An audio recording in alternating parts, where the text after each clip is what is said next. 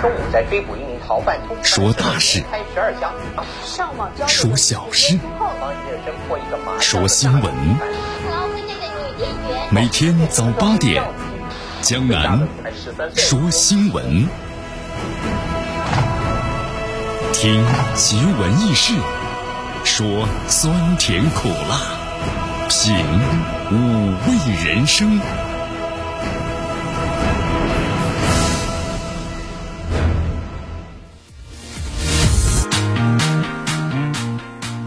新的一天呢开始了，同时离年呢也是越来越近了啊！哎呀，这过年的氛围呢，感觉是越来越强劲了。嗯，这两天上班呢，真的特别的轻松啊！江南为什么上班轻松呢？因为呢，江南发现，自从我们旁边的学校呢放假之后啊，江南上班路从来就没有这么轻松过呀。以前是既堵路又堵心啊，但是现在的话呢，感觉是一路畅通不用堵啊。但这两天呢，明显咱们街上的车是多起来了啊。同时，你看吧，咱们说了，购物的购物，亲朋好友的聚会的聚会，所以这两天啊，咱们这个城区之内这车流量呢非常的大。啊，希望大家呢把安全永远放在第一位，对吧？要过年了，咱们呢团团圆圆、快快乐乐、健健康康，是吧？你看，新年要到来了啊！主持人江南呢也送上新年的祝福，这鼠年马上到来啊！提前骚扰大家一下啊！祝福的语言开道啊，扫除一切烦恼，新的一年的安康，这心情绽放美好啊，工作轻松无脑，这工资呢越涨越高，祝愿大家鼠年快乐，福星高照啊！来，咱们关注一下今天的天气情况。哎呦，今天一出门呢，感觉这嗓子特别的不好啊，这空气绝对有问题。结果一看呢，今天空气这个轻度污染是一百一十五啊，啊，就是江南这段时间呢感冒了。希望大家特别注意啊！天气呢冷了，天气比较阴冷，一定要穿暖和点。你看这段时间这个流感呢特别的厉害，所以说希望呢咱们年轻的朋友们记住，春天还没到来，虽然冬天已经到来啊，春天不远了。好，今天最高温度呢十一度，最低温度呢是五度。今天呢是小雨啊，但是呢雨转多云，可能今天中午的时候啊会出现暖暖的冬日暖阳，是吧？东风东南风是一级，湿度是百分之六十五。那咱们关注一下今天江南说新闻的主要节目内容。首先呢，我们一起进入的是资讯早早报。资讯早早报，早听早知道。发改委呢发言啊，中国企业将根据市场的情况，然后呢和美国企业商谈的进口协议，同时扩大了从美国的进口。好，限速令，限速令。咱们中国两部委呢发文是加强了塑料的这个污污染的治理，同时现在部分的地区啊要限制呢塑料制品的生产、使用和销售。交通运输部呢回应 ETC 不显示呢全程的车费，完善信息推送的设置。今天的今日话题啊，将能和咱们收音机前的听众朋友们将一起呢聊一聊的是。好，美国呢将下一周举行了弹劾审理特朗普，特朗普呢组建了律师梦之队，准备呢要进行了坚决的回击。哈哈，具体详情关注今天的今日话题。好，大话体育。哎呀，大话体育呢，说说咱们的中国足球吧啊！咱们这个过年的时候呢，就要说点这个开心的事情，是吧？中国足协的发中超的通报这个通知啊，内外援二十五加五，同时含三名。本队的青训二十一岁的年轻人，呃，国奥队队员呢黄振宇呢接受记者采访，特别谈到了哦，国奥队呢原本有想法想要争取呢，啊好的成绩，但没想到惨淡收尾啊，情绪呢出现了崩溃。好，咱们中国前国脚孙祥啊谈这个年轻球员的。好，以上就是今天的江南说新闻的主要节目内容。那么接下来呢，我们就一起进入资讯早早报。时政要闻、简讯汇集、热点评说、资讯早早报。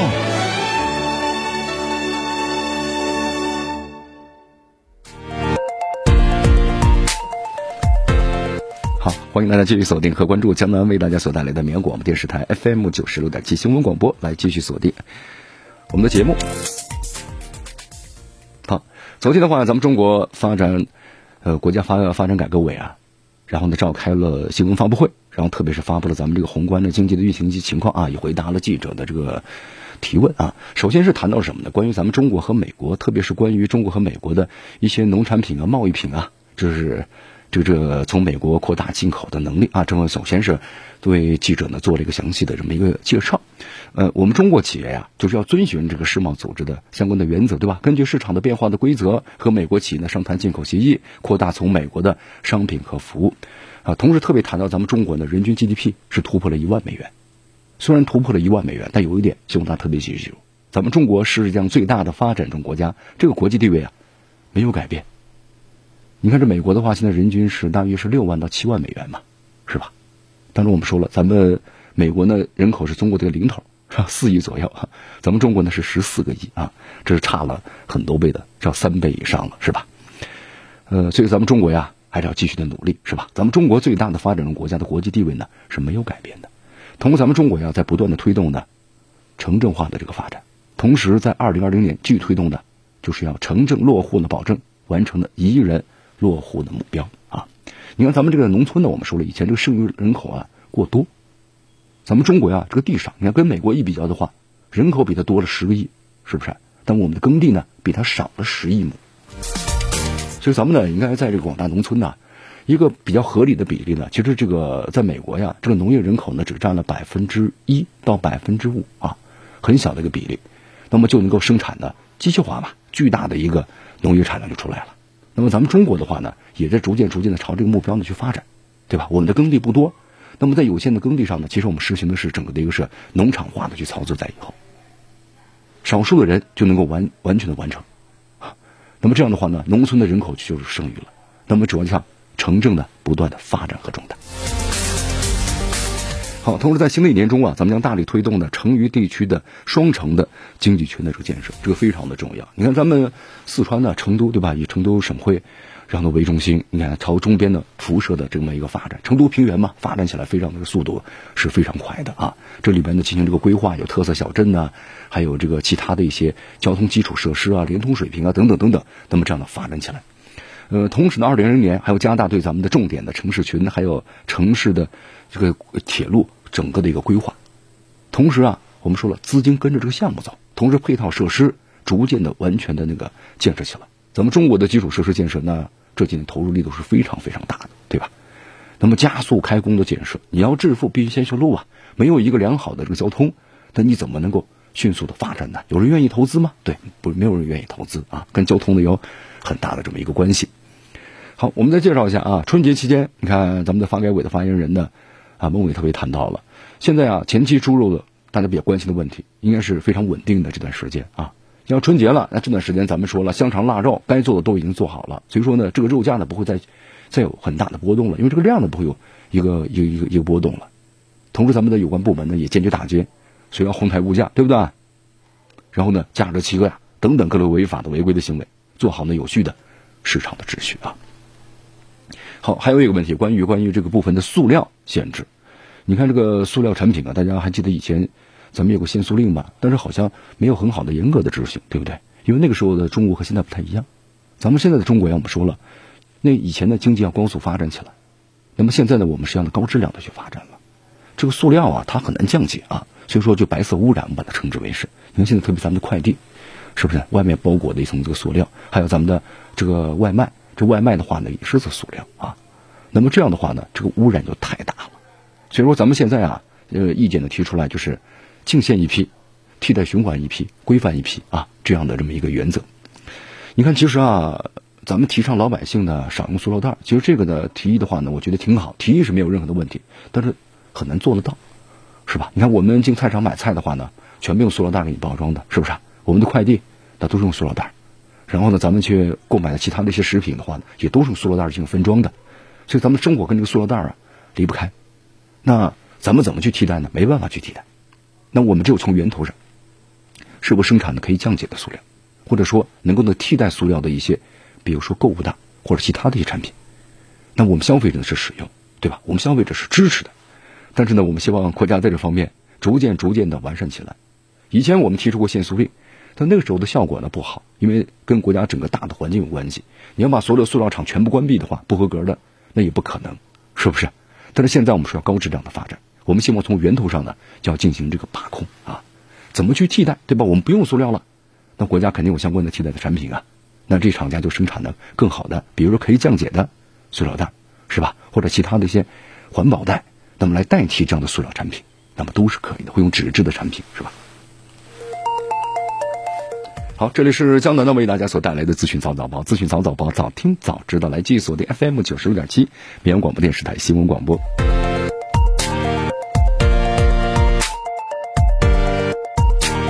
哎呦，到临近春节了啊！你临近春节的话呢，我们说了，这个咱们的外出的这个大军们啊，要要开始行动了。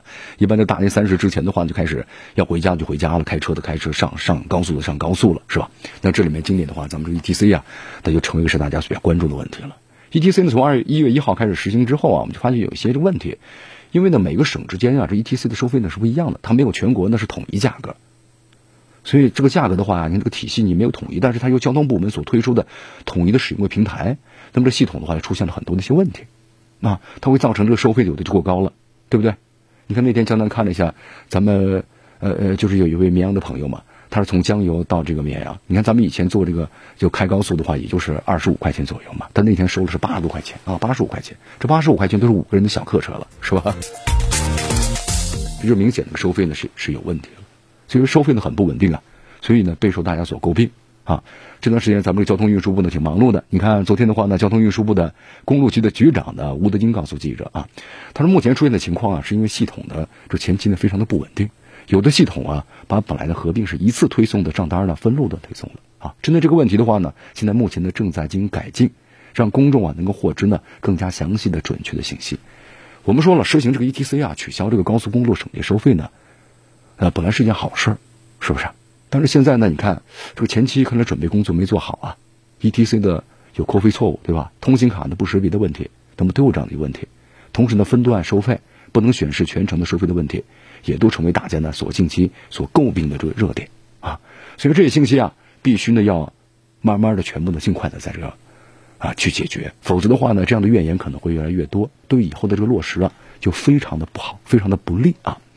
其实你看，有很多的这个消费者就是就是提出意见了嘛。既然说不成熟的话，为什么要急于推广呢？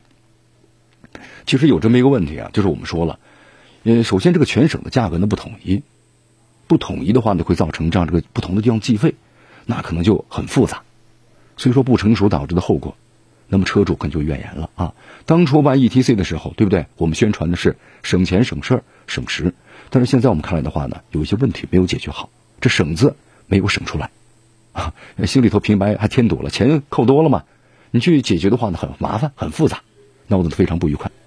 但是我们说了，ETC 的全面的铺开，那这是这是一个常态化，这是肯定的一个常态化了，对不对？但是我们说了，要逐渐的、尽快的成熟起来啊。那么这些所发现的问题，我们也希望交通部门尽快的解决，否则的话呢，好心办了坏事了，是吧？好，继续锁定和关注江南为大家所带来的资讯早早报。迎着晨光，看漫天朝霞，好的心情，好听的新闻。走进江南说新闻，新闻早知道。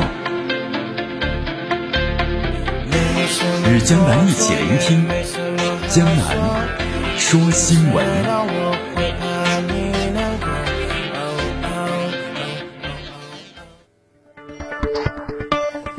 好，这里是江南的为大家所带来的资讯早早报，资讯早早报，早听早知道，来继续锁定 FM 九十五点七绵阳广播电视台新闻广播，来继续关注我们的节目啊。嗯，去年有这么一篇这个自媒体啊，简单看了一下，就是关于写的咱们中国的这个离婚率，说这个二零一九年第三季度咱们中国的离婚率呢非常高，高达百分之四十四，也就将近是有一半都离婚了啊。部分省市的离婚率高达百分之七十，那么这个到底是？那真的还是假的呢？其实你要看看自媒体，这个自媒体的话呢，我们说了，它呀不权威啊，不权威。你看咱们的老年朋友最喜欢转自媒体的那些保健的嘛，这个不能吃，这个不能，那个不能吃，对不对？哎呀，每次老年人一看的时候，都就说了，我就说，那你，你，你别跟我说什么不能吃吧，你告诉我什么能吃啊，是不是？那突然想起了以前那个小品嘛，这苹果对吧？早上吃对什么身体哪不好对吧？中午吃对哪不好？晚上吃哪不好啊？那我什么时候能吃啊？一句话。想吃就吃，啊，就这么一个问题嘛，其实啊，所以说这个自媒体的话呢，大家只要 看完之后呵呵笑一笑啊。好，话说回来了，咱们说说这个离婚率的问题啊。这个离婚率呢，你看高达百分之七十，到底真的还是假的呀？昨天的民政部呀社会事务司司长的王金华表示啊，不能把这个离结比呀等同于是离婚率。他说这个说法呢，其实高达百分之四十四，非常不科学、不严谨，也是呢非常不严肃的。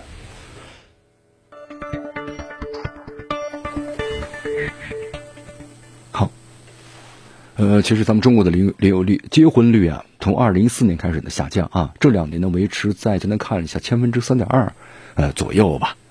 啊，离婚率呢其实也有，那肯定是有的，对不对？现在感情不和嘛，大家就分散嘛。以前在这个七八十年代呀，那时候离个婚，你可能房子都不好找，所以那个时候离婚的话呢，都是以这个调解为主，啊，离婚率相当的低。同时离婚之后啊，咱们那个时候呢，啊，社会的这个环境也不一样，就是还有呢，口诛笔伐呀。那时候环境呢，你看指指点点的，对吧？人言可畏啊。但是现在呢不一样，现在就是玩的是任性啊，个性，对不对？那离就离呗，对不对？我们过不到一块儿了，反正大家各个经济方面都是独立自主的啊。所以离婚率呢，相对来说确实比以前的高了一些，但是有没有自媒体所说的这么高呢？就是没有这么高的啊。呃，咱们中国的这个结婚的率呢，在逐渐的下降，结婚率的下降，你这个离婚率能能高吗？也不能高，对不对？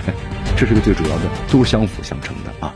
好，其实江南想要告诉大家的一点就是，呃，在以前的话呀，你看那个时候呢，咱们很多年轻人相识，比如上个世纪七八十年代。很多都是靠介绍认识啊，因为你所接触的范围那时候很小，对吧？咱们这个流动人口就更别说了。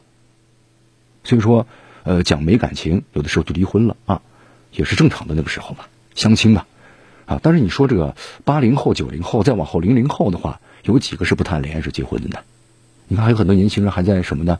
呃，没结婚之前呢就已经同居了，就我们说的试婚嘛，是不是？那最后呢结了婚还是离婚了，是什么原因呢？没感情吗？啊？你看大多数。都是自己自由恋爱的，是不是？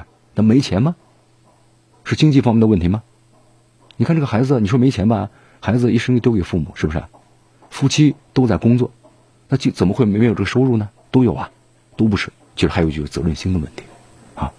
你看我们说小学呀，就像孩子们写作业一样，你作业写错了，擦掉重写，对不对？你再错，那还要再订正。但是咱们的婚姻啊，跟这个样一样。但是你婚姻错了以后。本子一撕就甩了，不写了，对吧？直接就离婚了。你看，啊，所以说我们说了有时候婚姻啊也是要学习的，是不是？虚心请教一下呀，相互的沟通，才能够携手白头啊。好，这里是江南的为大家所带来的资讯早早报啊，资讯早早报，早听早知道的，咱们继续关注呢啊下面的消息。呃，昨天广东广州的这个中山大学附属第六医院的官方这个微博，就是 A 塔中山六院发布了一条消息，因为呃之前的话在网络上呢有这么条信息啊，就是传这个广东广东的广州中山大学附属第六医院呢有医护人员呢感染了武汉的冠状病毒，那么对此的话呢，这武汉中山大学附属第六医院官方微博呢就对此进行了辟谣，希望大家呢不要轻信啊，引起恐慌，同时会关注此事情的发展。其实我们话说回来。这个造谣者呀，你看咱们现在公安部门都严厉打击啊。这个造谣的话呢，相当的厉害，流传的速度啊，因为现在咱们这个社会环境就是这样子，这个谣言引起巨大的恐慌啊，它破坏的社会秩序，所以呢，造谣者一定要严惩。呃，但是我们来关注一下这次关于武汉的新型的那么这个冠状的病毒。你看昨天的话，这个国家省市专家呢结合临床的表现，包括呢流行病学还有病原的检测综合结果，那么在昨天呢召开了新闻发布会，那么同时。就是特别说到了武汉市卫生健康委在公布的信息当中，那么有增的新病例相关的原因也做出了解答。好，最新消息啊，专家呢特别谈到了，在十十七号的时候已经是出院呢治愈了十九例。那么同时，这个新型的冠状病毒的感染呢，肺炎总体是可治的。那么这次这个被感染呢，原因确实到现在为止还不明。那么国家的相关的科研机构啊，迅速研发出了关于病毒核酸的检测的试剂。随后呢，进行了技术的优化，同时现在啊，正在进行呢这个积极的治疗，同时要进行这个测试啊，因为检测工作进一步展开，可能新增的病例呢，确实还会呢逐渐逐渐的增加。那么这次以武汉所发生的，那么这个新增的病例的发现呢，专家特别谈到了，因为在这次武汉的疫情发现之后啊，武汉就强化了医疗机构，对吧？我们说了之前国家对这个 SARS 啊。呃，在零三年的时候，SARS 这个病毒出现之后，以前呢没有相关的经验嘛，那么之后呢，制定了非常完格的和完善和严格的这么一个呢预防体系。一旦是发现有这样的发热病人之后呢，我们要怎么进行隔离，对不对？然后怎么去送检，然后怎么样马上的进行这个全方位的一个预警和治疗啊？那么武汉呢这次就是这样，当发现之后，马上就开始进行排除，啊筛查，然后送检、隔离、整治。那么同时，对于这个当前的一个疫情的情况呢，初步判断，专家特别谈到了，根据临床的这个综合表现呢，只要是接触了接触者的，那么都进行了这个相应的这个排查。那么累计追踪到七百六十三名密切接触的当中。已经解除的观察的有六百多人啊，密切呢接触当中暂时没有发现的相关的病例。你看武汉，它是个拥有近千万人口的国际化大都市，这次疫情发生之后啊，啊也采取了相关的措施，因为春节元宵两节将至啊，是不是？那么采取了一人一档啊，一区一督导的这个相关方式，就多层这个联动，快速应对呢处情，全力救治患者，防止疫情的出现扩散。好，继续锁定和关注江南为大家所带来的资讯早早报，时政要闻、简讯汇集、热点评说、资讯早早报。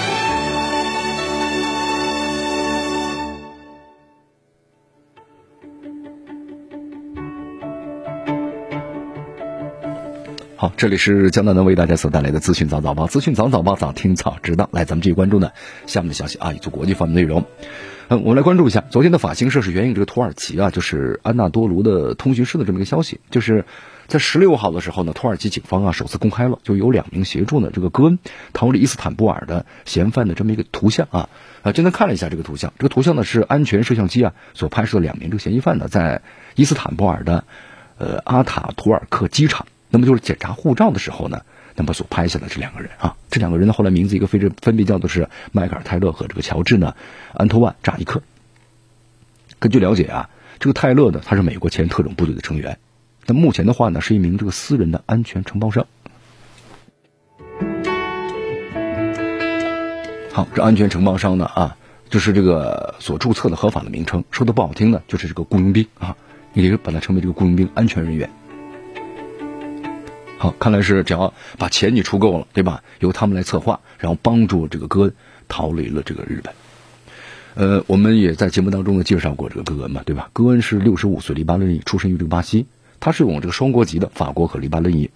啊，他在这个日本的话呀，面临这个漏报的巨额收入，同向日本的转嫁的个人投资损失等四项的指控。啊，但是戈恩呢，他完全的否定了这些指控，对吧？那么有没有罪？我们说要经过这个法院的审判之后才有，但现在法院呢还没有审判，戈恩呢就从日本呢逃跑了。呃，同时戈恩呢我们说了，他说这个是日本的在这个企业在陷害他。其实日产汽车啊，我们说了要要重振旗鼓的话呢，呃，必须要采取的相关的这个措施啊。但是现在这个日产的话，我们说了整个摊子呢非常的大，那么找这个戈恩来进行处置的话呢，也是一项明智之举啊。那其实有人在分析嘛，这个戈恩到日产之后啊，所采取的相关的措施，其实就转移这个矛盾嘛。因为你戈恩是个外来者，你是个外来者，就不管你好与不好，好，那你把这个问题处理完了，对吧？那是皆大欢喜。但如果没处理好呢，那矛盾的转移到了这个戈恩的身上啊。那戈恩呢自己就不愿意背这个锅呀，所以说呢不接受审判，然后怎么样呢？就逃离了日本。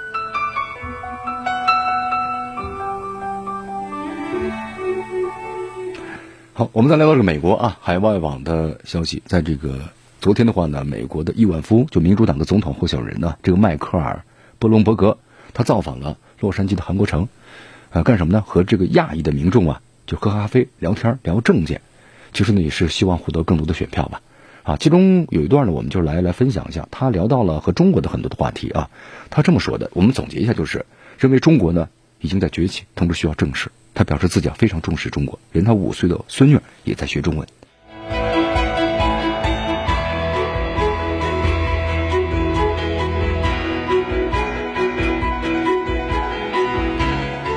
好，我觉得布隆伯格的话呢，能够说这话呢，非常的好，对吧？这种心态呢，比较平和，比美国的有很多政客的话呢，对中国的这个我们说了，在不断的崛起啊，持那样一种呢很激进的态度。中国和美国，我们说了一个第一大和第二大的这个经济实体。那么，中国和美国相向而行的话，那就是两利，对全球对我两个国家来说是有利的，对吧？对全球来说那是更有利的。对，啊，我们说了合作的话呢，对两个国家是好的，对世界来说是更好。啊，有些政客呢，我们说了，他能够呢看得到，但是也有些政客呢，你看提出严厉的说法，对吧？你看以前在特朗普他们那那些当总统的时候，希拉里对中国那就是完全的打压呀，啊发言的话呢，非常的就属于鹰派，是吧？然后呢，发言的话呢，非常的这个极端和激进，啊，这也是他可能落选的这么一个一个问题。那么，如果我们分析，你看希拉里如果要是升任为总统的话，把他竞选时的这些话，啊，全部说出来的话，和中国针锋相对，那可能现在整个的世界的经济，是不是？那都是愁眉苦脸的呀。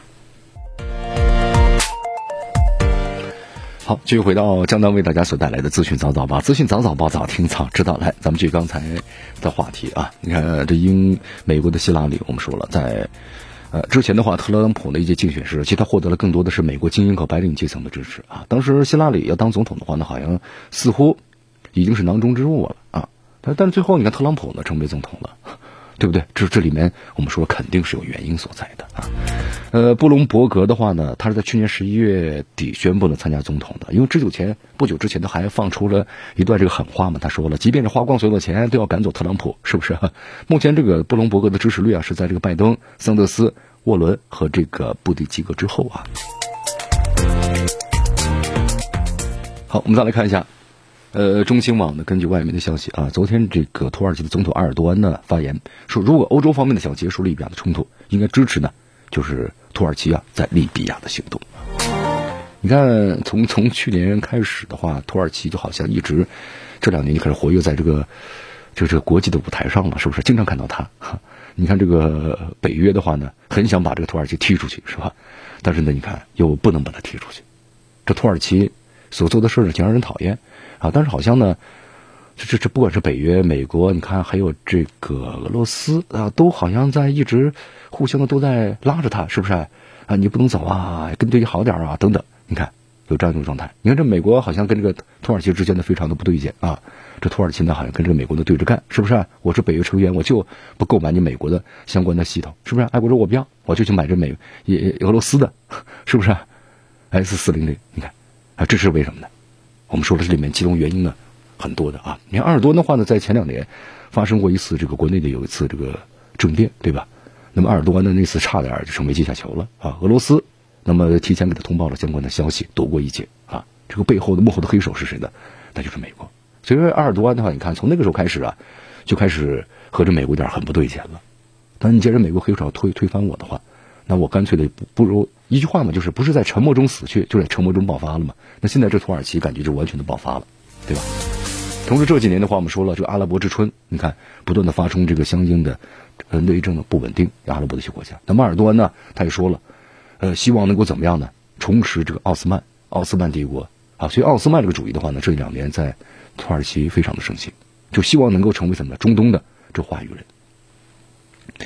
所以说，你看现在的话又出兵这个利比亚，那当然我们说了，它是有它的这个目的和原因的。我们说了，无非就是石油，或者是从这个近海的港口啊，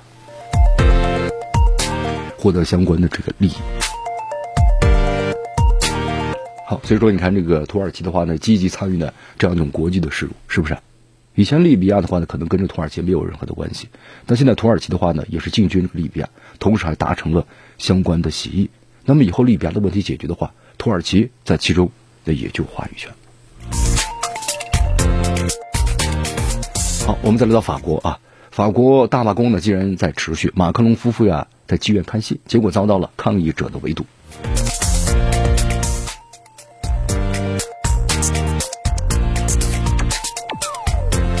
好，这抗议者的话呢，你看罢工到底啊，试图还冲进这个剧院啊，昨天的话，但是被这个警方呢马上就给阻止了。但是马克龙夫妇啊。你们看戏的心情还有吗？没有了。然后呢，在安全人员的保护之下呢，仓促就离开了啊。但是马克龙还是自己回来又回来了。同时呢，坚持抗完，向演员们呢发出了这个致意。啊，同时在离开的时候呢，抗议者又向车队呢发出了阵阵的这个嘘声啊。你看这个法国的罢工啊，我们说了还在继续持续下去啊。你看这马克龙话，我们说了属于他是在法国的这个激进的少壮的啊改革者啊。但是呢，又有人评论马克龙走的速度太快了一些。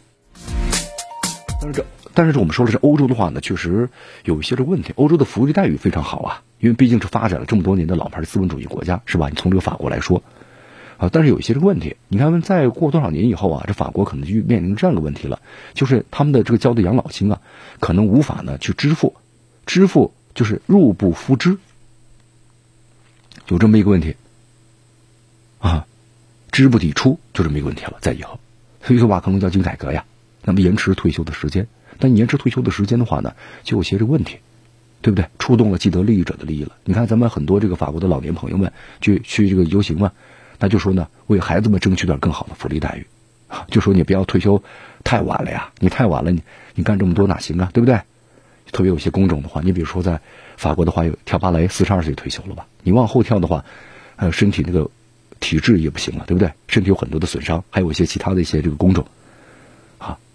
所以说，你看，在这个法国面临着很多的一些问题啊，那么都是从自己的这个利益角度来来考虑的啊。如果从长远来考虑的话呢，可能这法国的未来那确实是需要改革呀。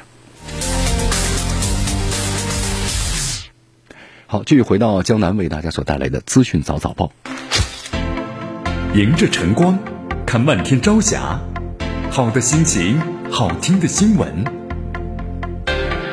走进江南说新闻，新闻早知道，与江南一起聆听江南说新闻。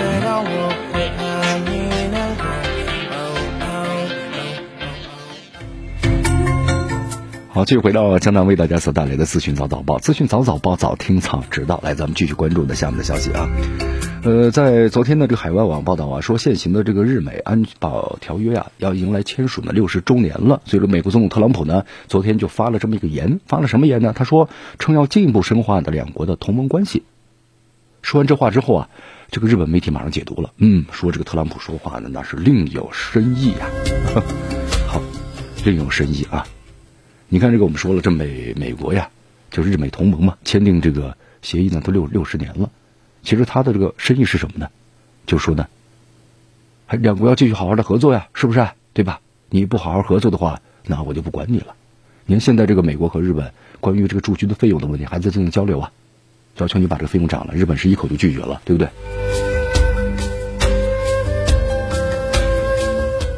好，每年花费巨额的房费，对吧？二零二零年，你看，这个美国总统特朗普呢，啊，就是在一六年的时候选举中啊，就是曾经的主张呢缩减和撤回驻外的美军啊，持续表达对同盟国不满，就是意思呢，我不保护你们了。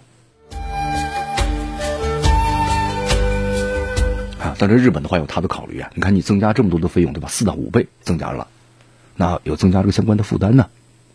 那么同时，这个东亚这个安全环境的巨变情况之下，对吧？这种情况之下呢，日美同盟也可能被迫呢做出相应的这么一个改变。所以说，你看另一方面呢，这日本首相安倍晋三呢，啊，他呢也响应这个美国要求的这么一个形式啊，他要求解禁被历史呢日本就政府呀指定为宪法的不允许行使的集体的这么一个自卫权，就要求修宪嘛。就他和美国也谈条件，是不是？我可以答应你美国，但你美国呢也要，因为美日本呢是二战的战败国啊，二战的战败国的话，他不能要求我自己的军队的。也不能要求用航空母舰，对不对？你看日本现在造的，他走了打着擦边球，他们这个加贺号是他们的这个直升机航母，其实完全也就是航空母舰嘛。直升机母舰它的叫法是不一样的啊。同时，他也希望他的自卫队能够呢，呃，走出这个国门，你看到中东，那就是希望修宪的，是不是？他也在和这个美国呢相应谈条件啊。所以咱们这么分析一下，你看，特朗普在今年呢启动了驻日美军的这么一个费费用的升温。要求日本呢大幅度增加，那美方还要求呢在太空、网络等领域啊，对吧？要进一步的，希望日本呢能够提供点这个资金，对吧？贡献。所以说，日本呢对于这个美国的倾斜呀，恐怕呢会进一步的加速啊。就是咱们都互相的相互相互相互相互有利，那你要明白我这个意思。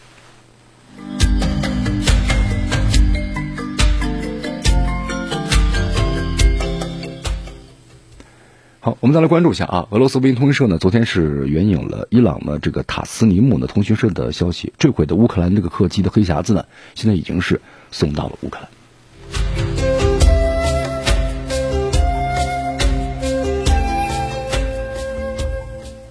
好，这黑匣子的话呢，这个解读的话呢是需要相应的软件。伊朗方面呢又没有最新的这个波音七三七这个软件啊，所以他没办法呢进行这个解读，所以现在交到了乌克兰这个国际航空公司。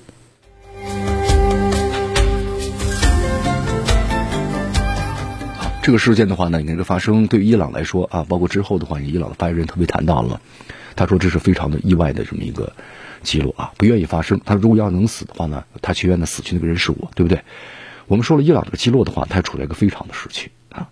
你看再之后的话，你有消息说是啊，伊朗呢逮捕了相关的这个间谍人员，那么说可能在幕后有这个相应的指使，那么到底是无意还是呢有意？